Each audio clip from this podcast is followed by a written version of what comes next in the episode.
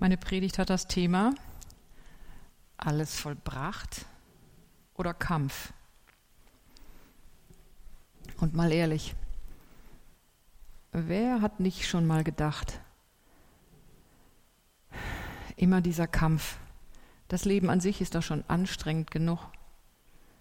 Und dann im geistlichen Bereich auch immer noch kämpfen? Hm. Einerseits ist alles vollbracht, Andererseits hören wir davon, dass wir kämpfen müssen. Was ist da los? Seid ihr bereit, mit mir mal zu gucken, was da los ist? Was die Bibel dazu sagt, was Gottes Wort dazu sagt. Ich lese aus Kolosser 1, Vers 20 bis 23a. Ich schicke voraus, dass ich meine dass ich, also meine Übersetzung ist die Neues Leben. Neues Leben, ja. Es ist anders als das, was da steht. Ich schlage vor, ihr hört auf das, was ich vorlese. Das schafft ihr. Durch ihn hat er alles mit sich selbst versöhnt. Durch sein Blut am Kreuz schloss er Frieden mit allem, was im Himmel und auf der Erde ist.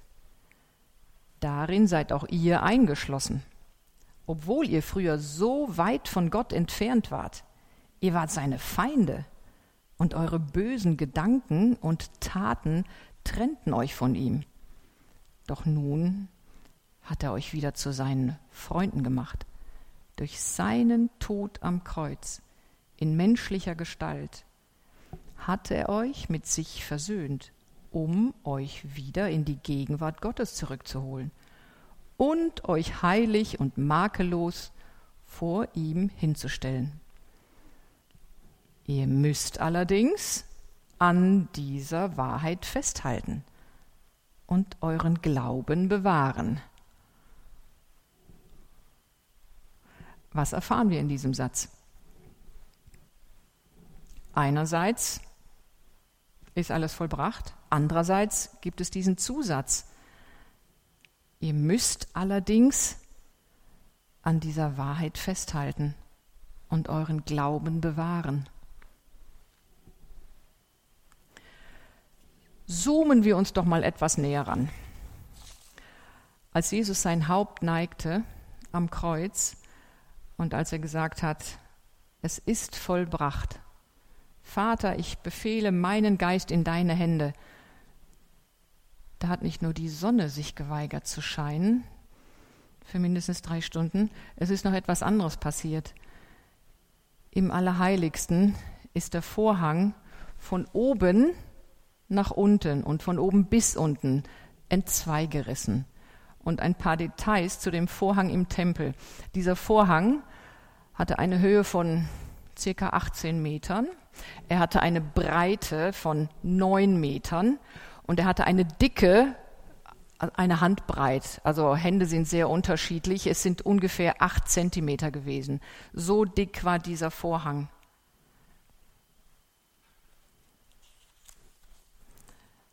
Er ist gerissen.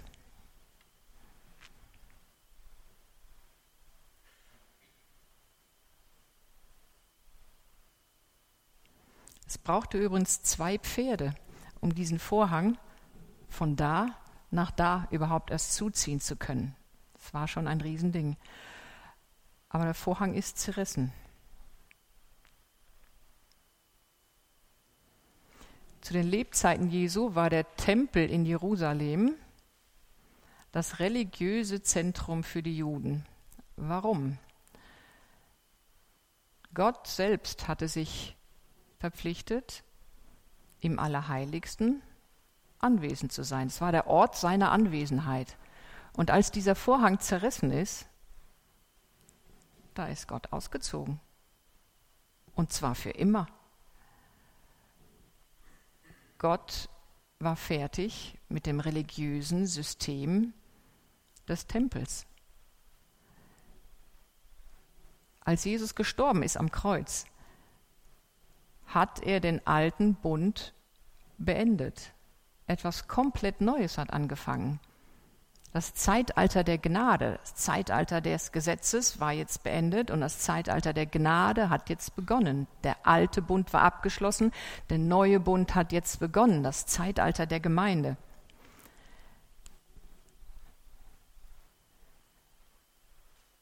Und es ist noch etwas passiert. Ich lese das mal kurz vor, brauchst du nicht ähm, anzu, an die Wand zu werfen. In 1. Mose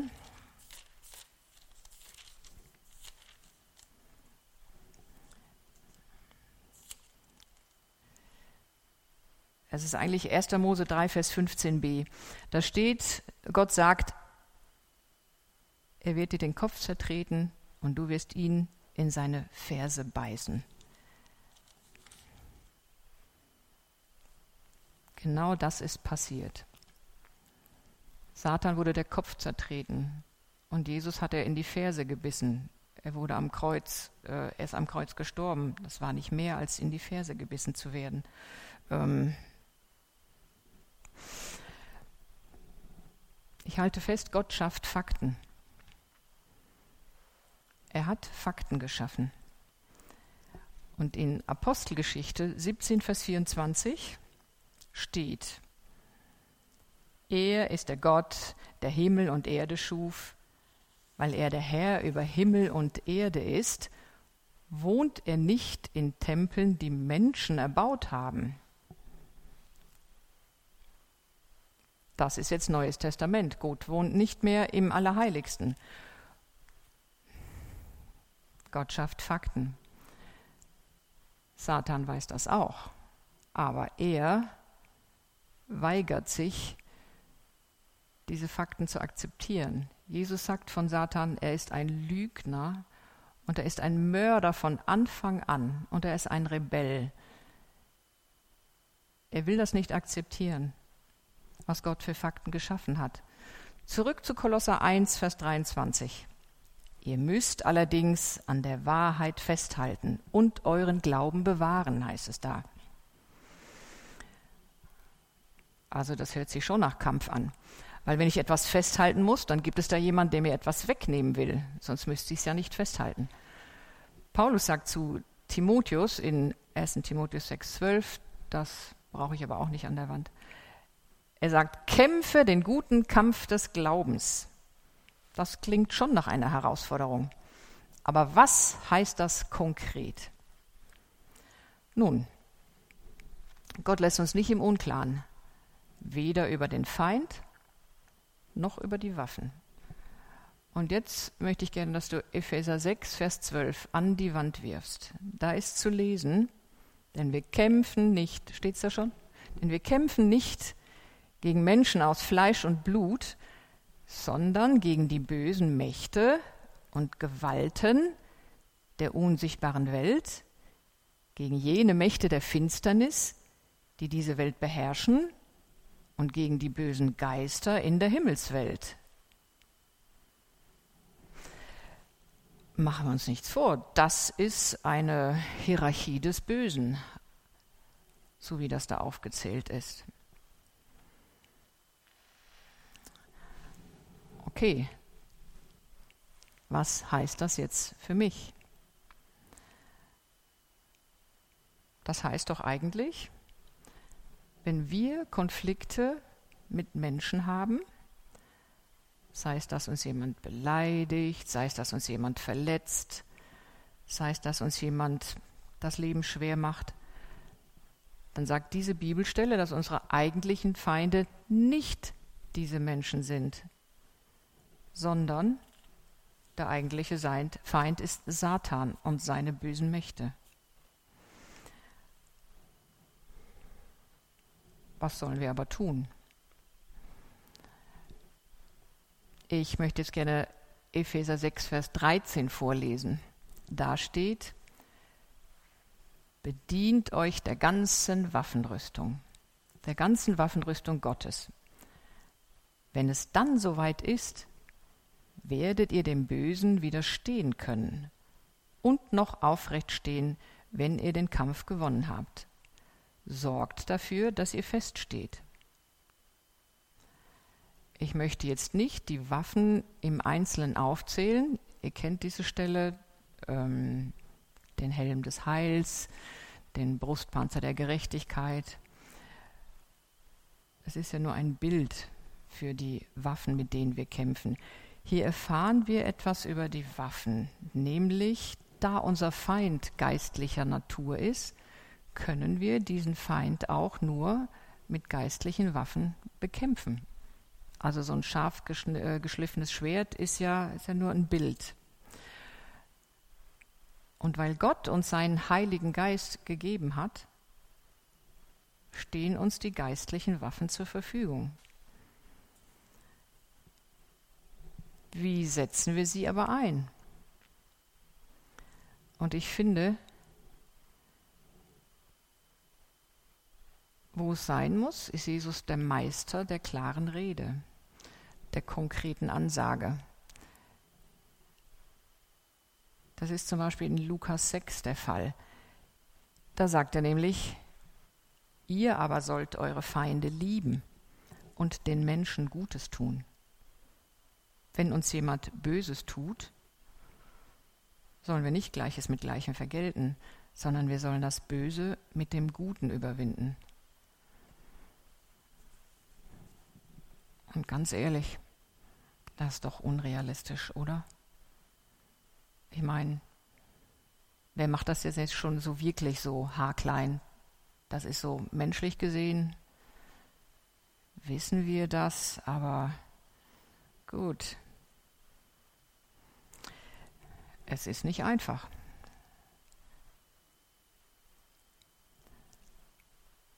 Aber der Heilige Geist befähigt uns dazu. Und dadurch geht es. Und unser Glaube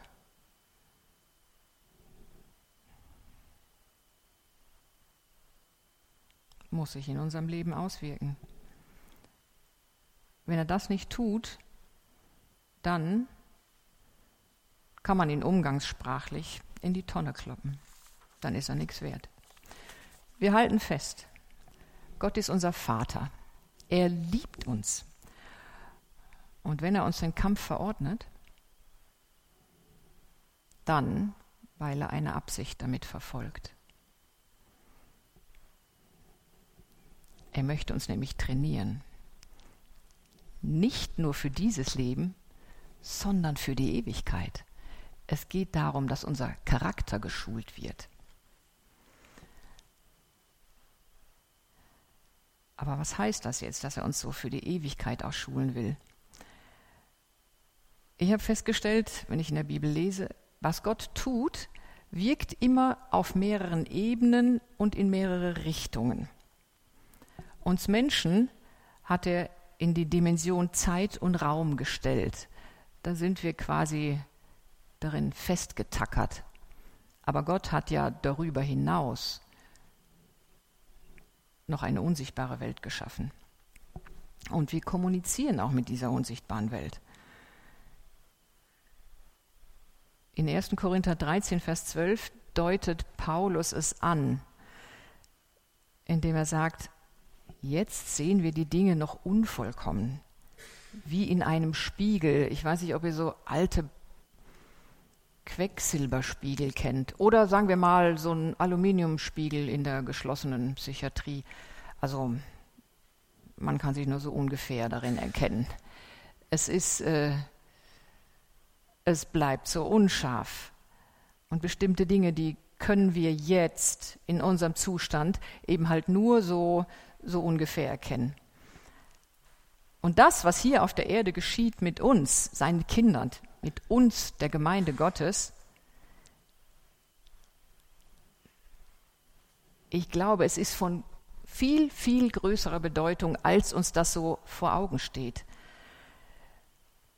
Vielleicht schauen wir uns mal diesen Satz an, Epheser 3, Vers 10. Den darfst du gerne an die Wand werfen. Da ist zu lesen, in meiner Übersetzung heißt es so, Gottes Absicht war es, dass Mächte und Gewalten im Himmel durch seine Gemeinde den Reichtum seiner Weisheit erkennen Also ich finde, es ist so ein, so ein Satz, der bleibt so ein bisschen ein Geheimnis. Aber ich lese nochmal vor. Gottes Absicht war es, dass Mächte und Gewalten im Himmel durch seine Gemeinde den Reichtum seiner Weisheit erkennen. Es erinnert mich so ein, so ein bisschen an diese Situation in Hiob. Da steht geschrieben, der, ähm, der Teufel kommt bei Gott vorbei und Gott sagt, hast du meinen, meinen äh, treuen Diener Hiob gesehen? Da hat man so ein bisschen, kriegt man so einen Eindruck, dass es so eine Perspektive vom Himmel auf die Erde herab zu uns gibt. Die gibt es. Wir sind immer ein Schauspiel vor der sichtbaren und unsichtbaren Welt. Wir werden gesehen. Der Feind sieht uns, aber die Engel Gottes sehen uns auch. Und Gott sieht uns. Wir sind im Fokus der Liebe Gottes und Gott freut sich so an uns. Und ähm, das Geheimnis der Gemeinde, es ist wirklich, das ist ein großes Geheimnis. Für die Juden war es auch so schwer zu verstehen, weil einerseits ist Jesus der Messias gewesen, der gekommen ist, auf den sie gewartet haben. Aber dann war es doch nicht so, wie sie gedacht haben, weil er hat nicht die Römer aus dem Land geworfen. Das, das ist, dass er sein Reich hier errichtet, das kommt erst später. Aber Gott hat einfach noch einen größeren Plan gehabt. Sein Ziel ist es, dass alle Menschen aus allen Nationen, aus allen Völkern ihn anbeten in einem Geist. Das Zeitalter der Gemeinde. Gott ist unterwegs, Gottes Geist ist unterwegs. Und er sucht die Menschen, die ihn anbeten. Er sucht die Menschen, die ihm nachfolgen wollen. Und ich glaube, da drin liegt auch so, so ein Geheimnis versteckt, wenn man sich immer fragt, warum? Warum hat der Teufel noch so viel? Warum lässt Gott ihn so lange noch gewähren? Und ich glaube, so ein, so ein bisschen steckt das einfach darin. Gott möchte jedem noch mal eine Chance geben, auch dem Satanisten, der längst seine Seele verschrieben hat. Wir wissen, dass es solche Geschichten gibt, dass Leute Hexen waren, wer weiß wie gebunden waren und sie wurden frei. Die Bibel sagt, das Böse muss ausreifen. Und erst wenn Gott weiß, da ist gar nichts mehr zu machen, jemand will wirklich gar nicht, gar nicht, gar nicht, dann ist es gut. Und Gott weiß, wann dieser Zeitpunkt da ist. Und Gott wird niemanden verurteilen. Er wird einfach, jeder Mensch, der dann verloren geht, der hat das selbst so entschieden. Der hat einfach alle Chancen äh, ja, vertan. Er wollte es so, er wollte es nicht anders. Und deshalb deshalb, weil, weil ich einfach, weil die Bibel sagt es, die Engel wissen um dieses Geheimnis der Gemeinde. Das ist auch ein, ein Schauspiel vor ihren Augen. Sie beten ihren Gott an. Deshalb ist auch die Taufe, wenn sich jemand taufen lässt, das ist so ein Ereignis. Dann gucken die runter und sagen, hey, schon wieder einer, schon wieder einer, der dem Teufel von der Schippe gesprungen ist. Es steht in Gottes Wort, es ist so eine Freude, es ist Freude im Himmel, wenn ein Sünder Buße tut. Und wenn ein Mensch sich taufen lässt, dann bekennt er vor der sichtbaren und vor der unsichtbaren Welt, ich folge Jesus nach. Ich habe die Seiten gewechselt. Ich bin versetzt aus dem Reich der Finsternis in das Reich seiner Liebe. Und die Engel staunen und die Engel freuen sich. Und der Teufel, der muss einfach immer wieder neu erkennen, dass Gottes Weisheit größer ist als seine Pläne. Also der Kampf ist uns verordnet. Ich möchte an dieser Stelle einen kurzen Blick in die Detailinfos der Bundeswehr zum Thema Soldat und Kampf werfen. Äh, ich verzichte auf das Gendern, wo Soldat vorgelesen wird, ähm, muss man sich auch Soldatin denken. Äh, das können wir, glaube ich. Ein Soldat wird an seinen Waffen ausgebildet. Er muss üben, sie zu gebrauchen. Charaktereigenschaften eines Kämpfers. Flexibilität. Ausdauer. Teamfähigkeit, Respekt oder Respekt, Loyalität, Uneigennützigkeit, Selbstdisziplin.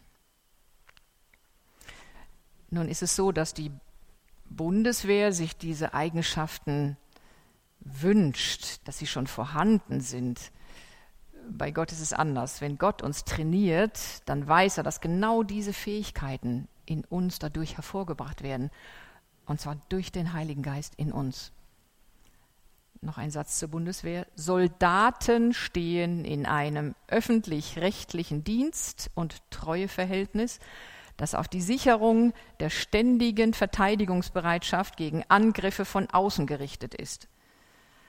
Ich lasse öffentlich-rechtlich jetzt mal weg und lese den Satz nochmal vor, weil es ist sehr komplex. Soldaten stehen in einem Dienst- und Treueverhältnis, das auf die Sicherung der ständigen Verteidigungsbereitschaft gegen Angriffe von außen gerichtet ist. Zurück zum Wort Gottes. In 1. Petrus lesen wir, wir wurden wiedergeboren zu einer lebendigen Hoffnung. Aber wir müssen halt noch wachsen. Wir müssen noch reifen.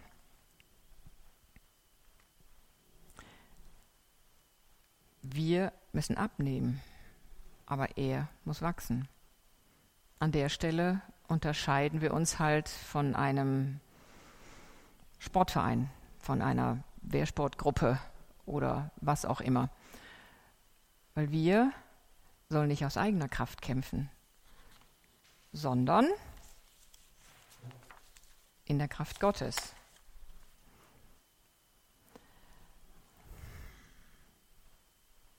Was können wir mit in den Alltag nehmen?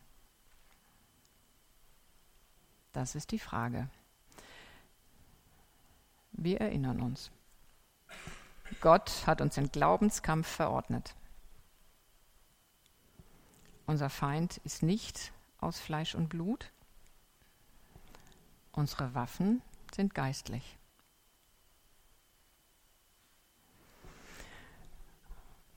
Und jetzt so ein Tipp von mir für die kommende Woche. Leg doch mal in Gedanken jeden Morgen deine geistliche Waffenrüstung an, indem du Römer 6, Vers 10 aufschlägst und laut vorliest. Bitte? Danke indem du Epheser, das hätte ja äh, eine Katastrophe werden können, Epheser 6, Vers 10 ausschlägst und laut vorliest. Und wenn du in der kommenden Woche einen Konflikt mit irgendjemand hast, dann trete doch mal innerlich ein Stück, ein Stück zurück und halte dir vor Augen, der Mensch, mit dem du gerade zu tun hast, ist nicht dein Feind. Es sind die Mächte, die diesen Menschen gebrauchen. Es sind die Mächte, die hinter ihm stehen.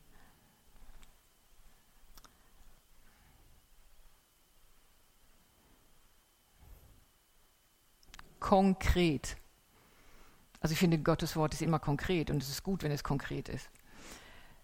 Sprich das Wort Gottes aus. Warum? Das Aussprechen seines Wortes schafft Fakten in der unsichtbaren Welt und damit auch in der Welt, die uns umgibt. Von wem lässt du dich leiten? Von deinen eigenen Gedanken oder vom Geist Gottes? Und ich glaube, wir tun gut daran, dass wir uns trainieren lassen, auf diese leise Stimme des Geistes Gottes zu hören. Weil er ist nicht laut, er übertönt nicht die lauten Stimmen der, der Welt um uns herum.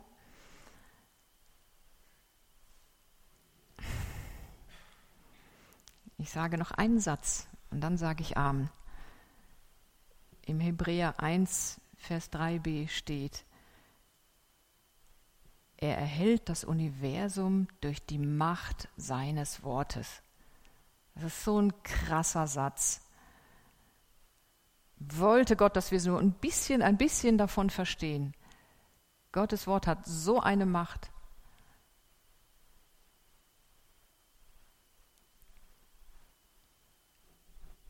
Amen.